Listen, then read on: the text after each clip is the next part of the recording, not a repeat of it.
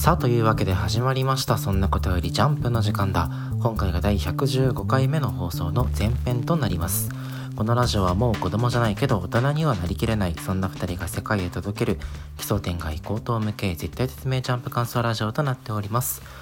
お相手は私太田とそして私田中でお送りいたします。さあ今週のジャンプは2021年第46号。世界を覆う闇に立ち向かえ終章大反響御礼の僕のヒーローアカデミアが表紙です。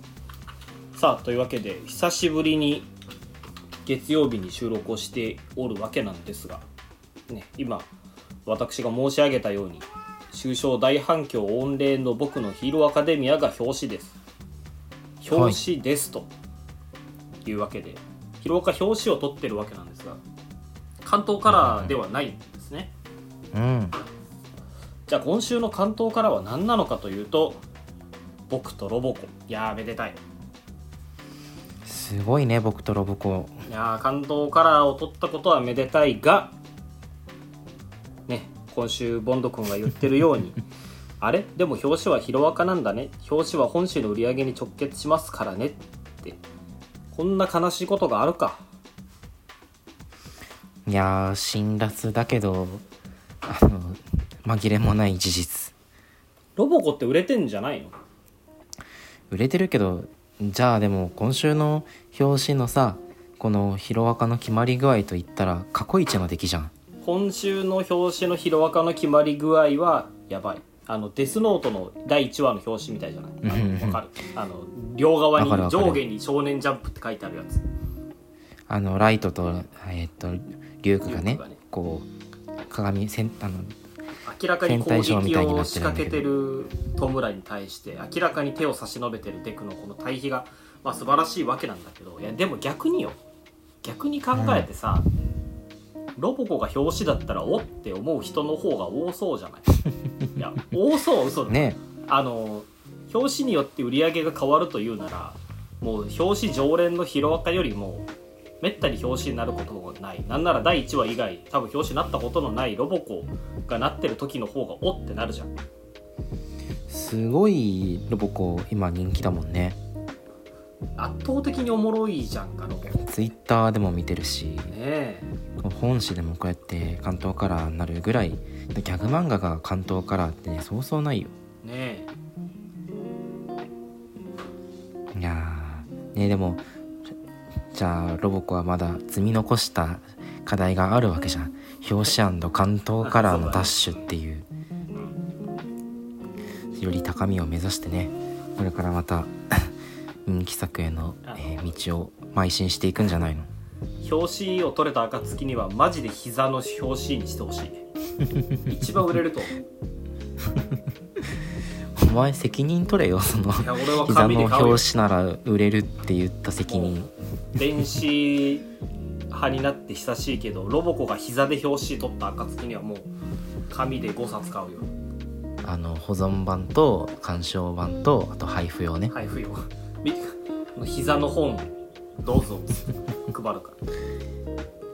さあというわけで今週もアンケートの発表に参りましょう。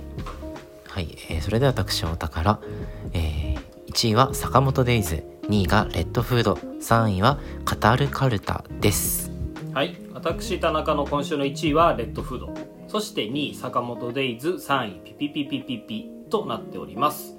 この前半パートではレッドフード。そして坂本デイズの感想について話していこうと思います。それでは一作品目参りましょう。衝撃展開。名作かダ作かどっちに転ぶ？レッドフードです。さあレッドフード。いやー今週すごい輝いてたねレッドフード。ピカピカやまあったよ、言ったように衝撃展開ではあったんだけどいやどっちだってならん。あその名作かダ作かっていうところ、そうそうそう。あのね散々さその賛否両論分かれてるのは知ってるわけよ、うんうんうんうん。ツイッターではもう散々あの毎週毎週叩かれてるのも知ってるしでも川口先生のファンが着実なファンがついてるっていうのも分かる。で俺はその、うん。そんなにツイッターでそんな言うほど悪い作品じゃないけどなとは思ってる、まあ、まあもちろんその今すぐにでも人気漫画に食い込むような図抜けた作品とももちろん思ってはないんだけどそんな言うほど悪くはないんじゃないかと思ってたところに今週のこの衝撃展開、まあ、何が起きたかというとその今までちょこちょこ出てた村長が実はこの世界の物語を書いてた張本人だったっていうのが判明したシーンだよね、うん。まあ、まさにメタ展開メタ的な展開に入っていくわけなんだけどどっちなんだ？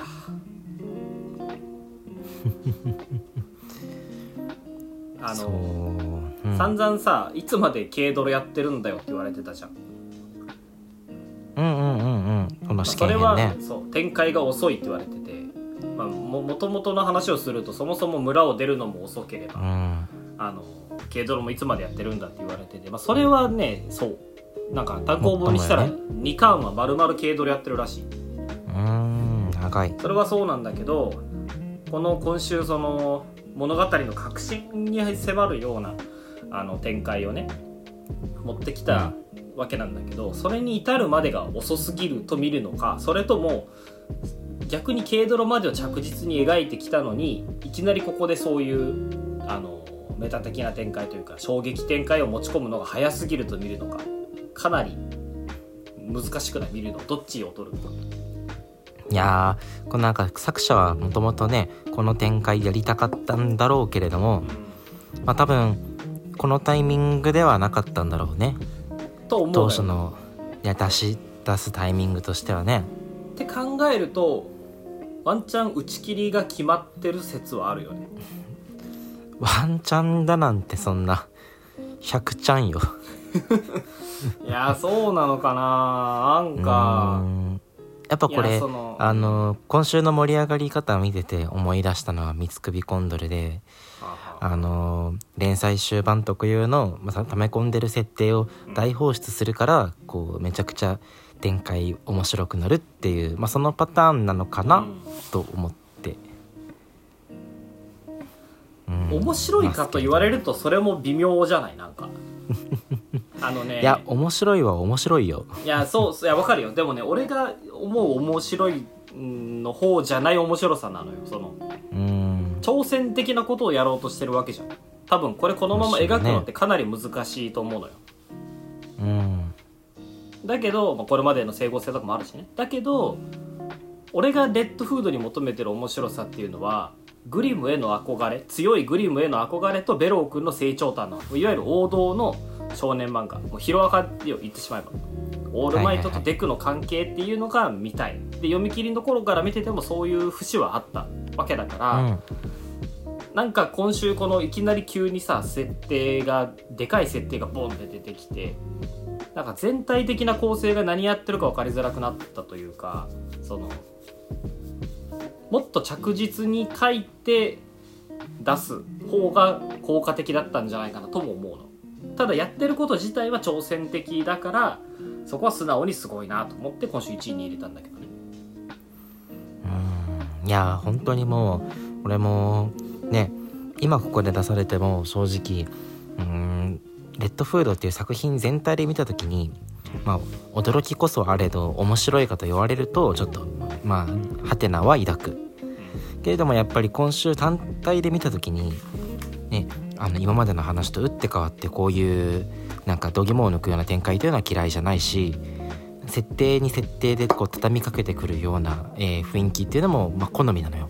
うん。だからトータルで見てやっぱ今週はいいなっていう話になるんだけどまあ。1にも2にも展開遅すぎたんじゃない？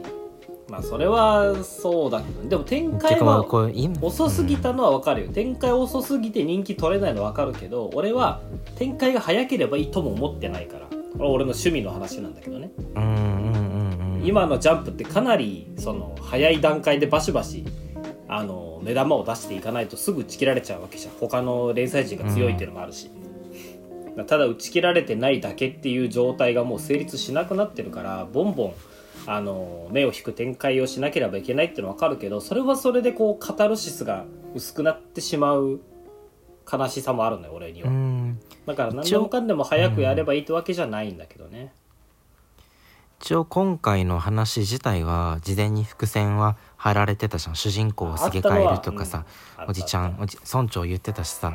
ただ本当にその時しか出てきてないからあのーそもそもの展開の遅さに加えて前情報として散らされてたものがもうないに等しかったからさだからやっぱ唐突感あってその驚きこそあれど、まあ、カタルシスもやっぱりないのよね今週のこのネタバラシに関しては。うん本当にそうだからそのサクサク展開を進めてここまで、ね、サクサク展開進めてたら今週のこの第15話で、えーこの話になって盛り上がったのかもしれないけれども、ま、それとはまた別にこのもうちょっと村を出るまでとか軽泥の話とこう圧縮してその分この物語の核心に迫る部分の描写をね数話挿入できてたらよかったんじゃないのかなと思って。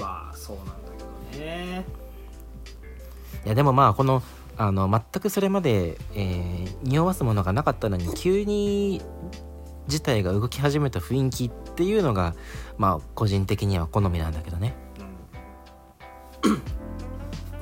いやージャンプで生き残るのって難しいなと思うよ。こういうさそのこの世界の真実みたいな展開ってためがあればあるほどおもろいじゃん、うーんでもやっぱり高速展開が市場とされてる今のジャンプの環境ではなかなかやりづらいよなっていうのもあるし。まあそれでいて挑戦やっぱりここに挑戦する。あのもし本当に打ち切りが決まってるならこれをやらなくてもいいわけじゃん。本当にその、あのベローとグリムの物語っていうところでレッドフッド畳んでもいいわけなんだけどでもそうはせずにあの本当にやりたかったことをやろうとしてるっていうのはまあいいよね。あの何がいいかってさうん。この記憶を失う描写とかが全くないままさなんか周囲の環境とかによって記憶を失ったことに気づいていくじゃん。うん。例えばこのシンデレラの女の子もこううリカオンって誰だっけってなった後に、そのねリカオンからもらった手紙を見つけて記憶を失ったことを思い出したりとかするところ、こう好みだなって思うし何よりデボネアが今週すごいかっこよくてうん。うんあのー記憶を失ったグリムがさシナリオ何の話だって言っちゃうんだけれどもうん。それを聞いたデボネアが、あのー簡単な面談を行うって急に話を切り替えてうん。ほんであのグリムをさ、えー別室に連れていくわけじゃん。うん。この切り替えの速さにプロフェッショナルを感じるし、まあね。またこの連れてってる途中のさ、ね。のバグの意味はとか、うん。トカマクカレー花粉症これらの言葉に心当たりは、ベッドを占領する猫を君は溶かさないなぜとかさこのなんか何かしらの暗号だったりこの世界で通じる、ん。ねこう隠喩なんだろうなっていうこの匂わせもまた好きなのよ。めちゃめちゃチェーンソーマンじゃない？ああのソアあとか。そうみたいな。あそそうか。ひひよ山。みたいな話ね。ひよ山大噴火とかうね、ん。ああれだよねまさに。いやこの辺ね性癖にすごい突き刺さるあの展開だったり描かれ方だったな。あとほらこちら本部プロトコルは実行できないもかっこよくない？これもなんかえ SCP っぽさ。めちゃめちゃ SCP 感あって 我々は本の保護が最優先とかいうのをさ侵食対策レベル5かっこいいよね。あの全オタクは SCP 好きだからさ。そうなのよ。ちょっとエヴァンゲリオンっぽさもあるけどね。やっぱり売れてる漫画とか作品からちょっとずつパクるのが一番いいんじゃない？うーん。ね。トゥルーブックとかなんだかんのいやでもなんかそういう本当に中二病に突き刺さるワクワクする要素が目白押しだからこそ。終わるの惜しいな。でまたうーん。今まで14を貯めてきた分とのギャップでこれだけなんかうん突き刺さるものに仕上がってるっていうのもなんかね、あってこの順位かっていうのが悲しいんだけれど、ほんでああとあんまりツイッター界隈とかで評判がよろしくないのも悲しいんだけどな、ねえ。なんかレッドフードがこうなってしまうともしかしてネルも終わるのかって思って俺めっちゃ悲しいんだよね。ネルは本当に打ち切っちゃダメな作品だと思うんだけどな。めちゃくちゃいい作品なのに、ちゃ面白いのにな。今のところ可能性はないに等しいけどまあ万にひ一つはぐらいは終わる可能性があるっていうことやからね、うん。だからレッドフードもねネルもまあもし終わるのであればちゃんと畳んで綺麗に終わってほしいしできれば終わらないでほしいなとそう思います。はい。はい。というわけで次の作品参りましょう。それでは続きまして、えー画力に殴られる経験ってそんなにできるもんじゃありません。坂本デイズです。坂本デイズ。いやレッドフードとは打って変わってまあほぼ満場一致のランクインじゃないですか坂本デイズはもうなんか完全に化けたよね。化けてるのかな？俺まだだと思ってるんだけど。えー、本いや当いやーうん。例えばさ俺らそのうん。呪術廻戦読んだ時さ、うん。あの高専生3名が任務に突入。うち1人が死亡のところでさ、おってなったじゃない。うんうんうんでそれを踏まえた上で例えば五条先生の領域展開初めて出るシーンあのキラキラのお目目が出るシーンであこれはもう完全に世間に受け入れられる作品だってなったわけじゃないうんうんうん。坂本デイズまだそこまでは行ってなくない？俺の中ではもうあのうち3名死亡に匹敵するうち1名死亡に匹敵する話はもうすでにあったけどーまあねうんそうだね。うん。まだ世間に見つつかるには早いかなという気は俺ちょっとしてるんだけど。えっとね個人的にはあの夢バトルしようぜって言い出したぐらいのチェーンソーマンぐらいの期待値。なるほどね。絶対この後面白くなるし今のうちに唾つけとくとあの後からドヤ顔できるぐらいの作品だと思ってる、それで言うとね坂本デイズで言うと遊園地のバトルぐらいから確かに俺はそうそうそうそう、なった遊園地のハードボイルドなバトル、うん観覧車であの、うん。タバコ吸ってるあのページから始まってるのよ坂本デイズは。やっぱその呪術とかだとさそう今言ったようなうち一兵衛死亡だったりするその何？バトルそのものじゃない、まあ、周辺の出来事だったりするじゃん。そのチェーンソーマンで言うと夢バトルだったりする。セリフの妙だったり展開の妙だったりするけど坂本デイズに関してはもう完全にバトルじゃん。バトル描写、ね。バトル単品であの金が取れる作品というかね。だからその坂本デイズ全く読んだことない人が今週のジャンプたまたま買ってこれ読んでもおすげえなってなる。うん。なんかこうほらバトル描写って個人的には退屈に感じることが意外とあってあなんかバトルしながらさそのなんか正義とは何か悪とは何かみたいなのを語ったりとかあのーなんだろう自分の近所を語ったりとかさそういうののその背景としてバトルって使われがちじゃん。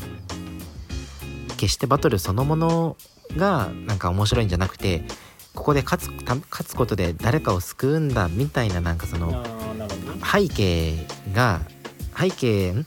そういったなんかうーん結論に至る過程として道バトルとしてのバトルみたいな。うーん。目的を達成するために戦う。まあそれはそれで本質ではあるんだけど。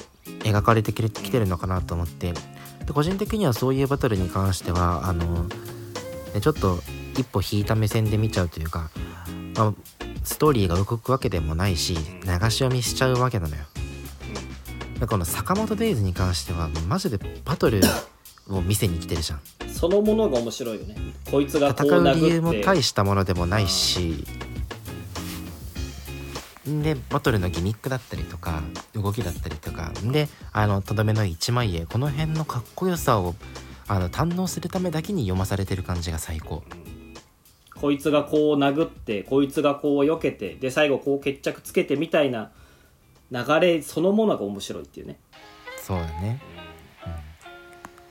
なんか気持ちいいよね坂本デイズ読んでて。いやーそうだね。気持ちいいね。絵読んでて気持ちいいからこれは本当にすごいことだなって思う。どこが良かった今週？まあ、まず仏像の首切りつけるいいよね。コマは最高にかっこいいよね。最高にかっこいいよね。あのその後のバチ当たり云々の会話もめちゃくちゃいいじゃん。ああこの辺もいいよね、うん、バチなんて当たらないっていう話ね。でもそのそれでいて坂本デイズらしいさ。あのこのダンプくんがダンプちゃうね。ダンプちゃんか。ダンプちゃんが長図を頭からかぶってやり方違うよ外国人だからって言ってるみたいなね。その例えば坂本のあの電車バトルでの乗客たちみたいなさこういうちょっとこういう外し方みたいなのもあったりして満足度の高い回だったな。やっぱ決めのあのコマでしょ最後のね千本桜影吉みたいな構図のやつ全然違うんだけど鳥居をぶった切るやつでしょ。うあーその前のね俺どっちかっていうと私今日も生きる意味があるの方が好きなんだよね。あこっちね。これなんか俺神尾結衣は神尾結衣を思い出してしまったんだけど。あのんなんでそう思ったのか知らないけど。いやいいよえねっとで電の子鳥居助番。でそうだね。恐怖の電の子鳥居助番が出てくるし。うんいやこの一枚絵すっごい見とれたもん。私今日も生きる意味があるって、お前がこの前言ったようにちあの坂本デイズはすごいその舞台を生かしたバトルだったりとか、うんうん。あの見せるシーンを描いてくれるんだけれども、まあ神社で戦い始めてさほんでこのあの鳥居のね、えー並んでる中で、えー決め駒を一つ描くっていうのはこれ以上ない舞台の生かし方でしょう。坂本そのバトルが良すぎるがゆえに、バトルがいい以外の感傷があんまりないんだよ その展開がその話の構成自体は別にそんなそこまでうまいわけでもないじゃん、うんうんうん本当にバトルにフォーカスしてるわけだから。だからごくごくシンプルだね。ここのそうそうここの絵がかっこいいなとかしか言うことがない。ギャグ漫画に近いと思うわけそれこいいことだけどね強みがはっきりしてるっていうのはすごいよね。なんかジャンプラとかでさこのページ何人が T シャツにしましたとか出らんのかな？あの俺らよくチェイソーマンとか読んでてもそうだけどうん。いいシーンがあったらすぐ T シャツにしたいとか言うじゃん。うんうんうん一回もしたことないからね。いやでも今のジャンプで T シャツにするならもう坂本デイズとあやかしトライアングルの2強 そうだねそれはそうかもしれない。でも坂本デイズなんか絵が上手くなった気がせん。そのもとあもと決め駒の構図のかっこよさとかはもともとピカイチなんだけど、うん。あのなんか単純に綺麗になったよね。あのうん線とかが綺麗。それこそお前が言ってた「私今日も生きる意味がある」のシーンとか。なんかもっと俺の知ってる坂本デイズってもっとなんか荒々しい筆致で描いてた気がするのよ。うんうんうんうん。そうそれこそそのあの椎橋先生みたいなさあの村魔法の神結衣のね椎橋先生みたいな、ああいう荒々しさではなくなんか本当にただ書いてて筆が乗ってる荒々しさみたいなイメージだったんだけどなんかすごいこのね「私今日も生きる意味がある」の一枚絵とかはね荘厳かつ繊細で俺はすごいいいなと思う。やっぱ鈴木先生もこのジャンプの連載という戦いの中で成長してるんじゃない？いやそうなんだろうねいやーね本当に今一番バトルが楽しみな漫画なんだけどもまだあと2人殺人鬼残ってるしね。あの獅子場さんしかりあのスメラギだっけ坂本だっけめちゃくちゃバトル見たいよな。でももう残ってる敵の数とそいつらと戦うこっち側まあオーダーと坂本商店のメンバーの数が合わんからね、あー必ず誰かは見れ見れない。高村さんも見れないかもしれないしヒョウも見れないかもしれないし。ミニマリストみんなで袋叩きにしたらどう？いやでもここまで来るともう坂本のバトルいらん説あるよな。坂本ね坂もう散々見たし。本そうなんだよね。縮小気味ではあるんだよね。なんかそれこそね今回のおさらぎみたいなあの今までちゃんとしたバトル描写が描かれてない人のガチバトル見たいところもある。うん見たい見たいんな感じではい。圧巻の、あの1話でした。はい、さあというわけで第115時間目の前編はここまでとなります。この後は、えーこの後すぐ上がるであろう後編でピピピピピピと語るカルタの感想についてお話ししていこうと思います。それではまた後編でお会いしましょう。さよなら。バイバイ